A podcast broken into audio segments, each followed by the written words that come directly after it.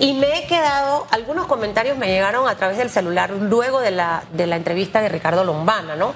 Porque él hablaba de una reducción del 10% al proyecto del presupuesto actual y que él sentía que de esa manera era un presupuesto un poco más manejable. Hablaba también de pagar los mil millones que se deben, Félix Antonio, voy a leer algo puntual que me enviaron, a los eh, proveedores del, del, Estado. Y alguien, alguien por ejemplo, me, me, me decía esto, eh, que por ejemplo nunca se ha revisado el presupuesto, que al final se deben mil millones, pero solamente el presupuesto de la Asamblea son 230 millones y que de dónde se van a sacar básicamente eh, esos recortes, ¿no? Y decía el señor Quiroz que me volé esa pregunta para hacérsela a Publio, que también me pareció súper interesante, que el gobierno se sirve con una cuchara grande si la Asamblea no vota el presupuesto, porque entonces entra a regir el proyecto ejecutivo de los 32 mil millones de dólares. Al final, ¿cuál será esa jugada política que ocurra con el tema del presupuesto y lo que nos conviene más? Bueno, en, en, este, estos momentos hay una jugada entre dos órganos del Estado, una jugada o una jugarreta entre dos poderes, entre el, el, el legislativo y el ejecutivo. Por ejemplo, no quieren discutir el presupuesto general del Estado, el Ejecutivo, es decir, el gobierno, el presidente Laurentino Cortizo, no envía a la Asamblea Nacional el nuevo presupuesto, dice el presidente de la Comisión de Presupuesto de la Asamblea Nacional en representación al órgano legislativo, que el Ejecutivo no ha retirado el presupuesto. Y si este escenario se mantiene se va a cumplir por primera vez en la era democrática el artículo 272 de nuestra Constitución que señala que si el proyecto del presupuesto general del Estado no fuere votado a más tardar el primer día del año fiscal correspondiente, entrará en vigencia el proyecto del presupuesto por el órgano ejecutivo, el cual lo adoptará mediante decisión del Consejo de Gabinete. El presupuesto general del Estado para la vigencia fiscal 2024 presentado por el presidente de la República asciende a los 32 mil millones de dólares pero hay que empezar a hacer recortes. Y miren lo que publica el diario La Prensa en su portada. La Asamblea Nacional solo en asesores gasta 14.4 millones de dólares. Escuchen bien.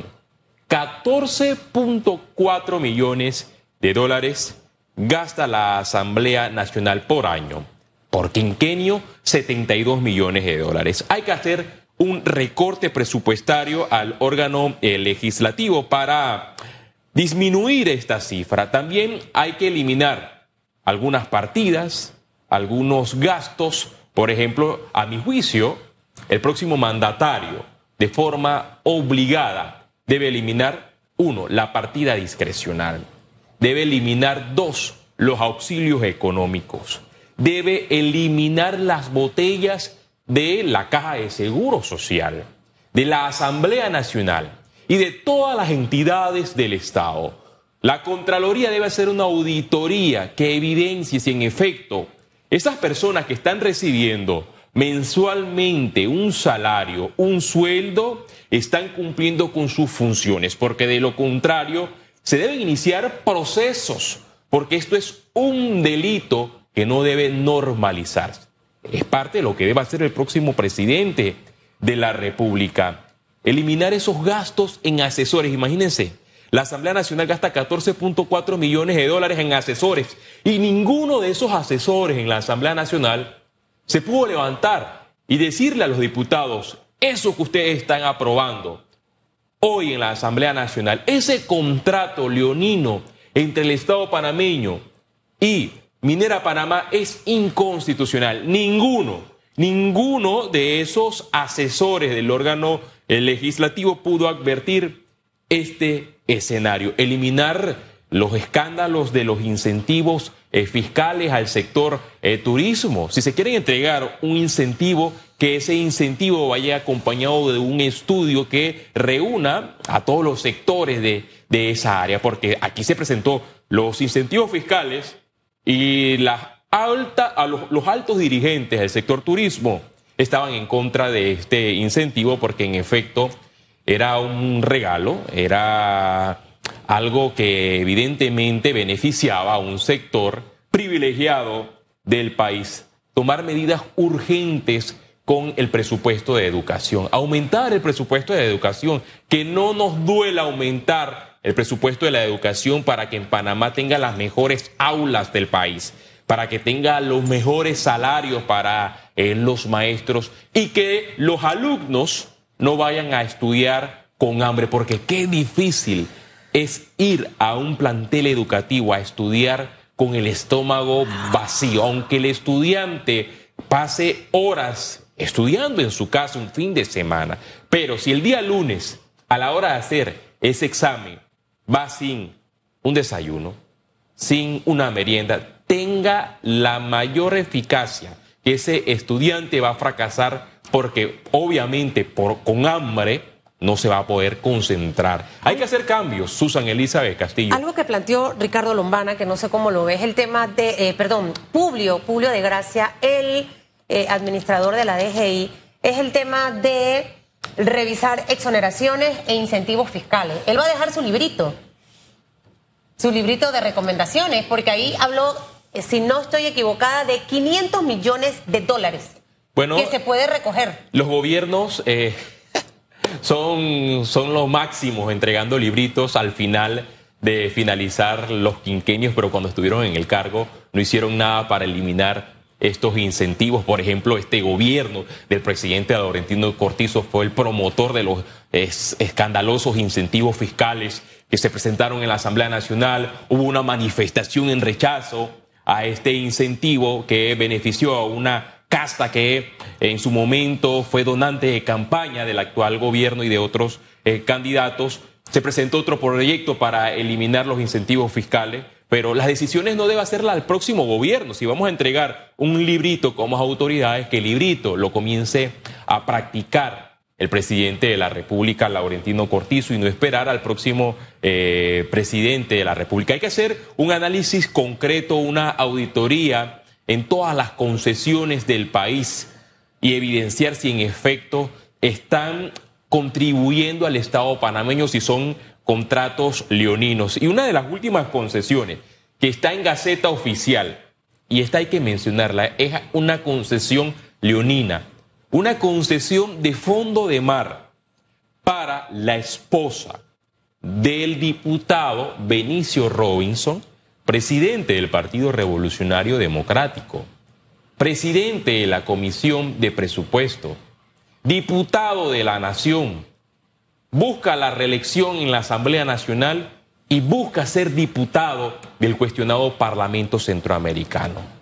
Una concesión por 20 años donde solamente se va a pagar durante este periodo de 20 años, escuchen bien, 40 mil dólares Concesiones como estas hay que eliminarlas y son leoninas. Cada concesión debe llevarse a licitación pública. Y estas licitaciones deben ser eh, transparentes para que el Estado pueda tener una relación contractual con la mejor oferta, porque el país se merece lo mejor. Y también Susan Elizabeth Castillo, y hay algo que el gobierno no va a terminar de hacer, es el cierre ordenado de la operación minera en Panamá.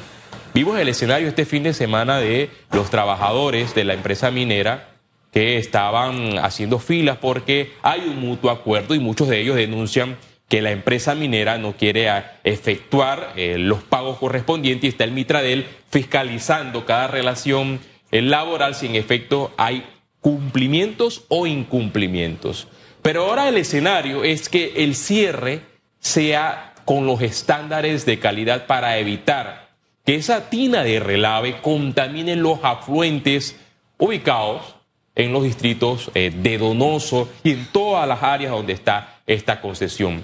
Y el gobierno desde ya debe poner la hoja de ruta de qué se va a hacer para mantener con eficacia esa mina que ya está cerrada o que ya debe estar cerrada porque aquí los ciudadanos a nivel nacional rechazaron rotundamente la actividad minera. Y luego de ese rechazo he escuchado algunas opiniones de algunos que en su momento estuvieron en contra del contrato entre el Estado panameño y Minera Panamá, que son de la tesis que el Estado panameño muy bien puede hacer como hace Chile, apoderarse de esta mina. Pero los ciudadanos ya hablaron, sin ir a referéndum, cometieron algo que es un precedente en la era democrática. Y es que a nivel nacional rechazaron un contrato, y no solamente un contrato, rechazaron la actividad minera. Es un reto enorme. Yo creo que este próximo quinquenio, Susan Elizabeth Castillo, va a ser el quinquenio de las vacas flacas, el quinquenio más difícil. Va a ser difícil creerle a un político que diga, yo voy a hacer este proyecto, voy a hacer esta obra, cuando hacemos un análisis del presupuesto general del Estado y cada vez hay más gastos, hay más partidas para el área de funcionamiento que es correspondiente al gasto evidente, el gasto público, y hay una cifra inferior para el tema de las inversiones, que es lo que genera la liquidez, la economía circular a nivel nacional. Y peor aún, el próximo gobierno se va a encontrar con la deuda pública más escandalosa de la República de Panamá. ¿Y cómo se la hará frente a esta deuda? Reduciendo los gastos, reduciendo el presupuesto de la Asamblea Nacional que supera los 200 millones de dólares, a bajarlo a 50 millones de dólares y reduciendo también los presupuestos de otras entidades y aumentando el presupuesto del oncológico, aumentando el presupuesto del Ministerio de Educación, entidades que deben tener un presupuesto consono con la realidad del país, Susan Elizabeth. El gran reto de las, de las próximas horas, ver cuál es el futuro del presupuesto del Estado, los ajustes que se hacen realmente, si se retira el anterior, si se presenta un nuevo proyecto o qué va a ser lo que ocurrirá. Entendiendo que el primero de julio entra un nuevo presidente. Mire que usted tenga hoy un buen lunes y una excelente semana.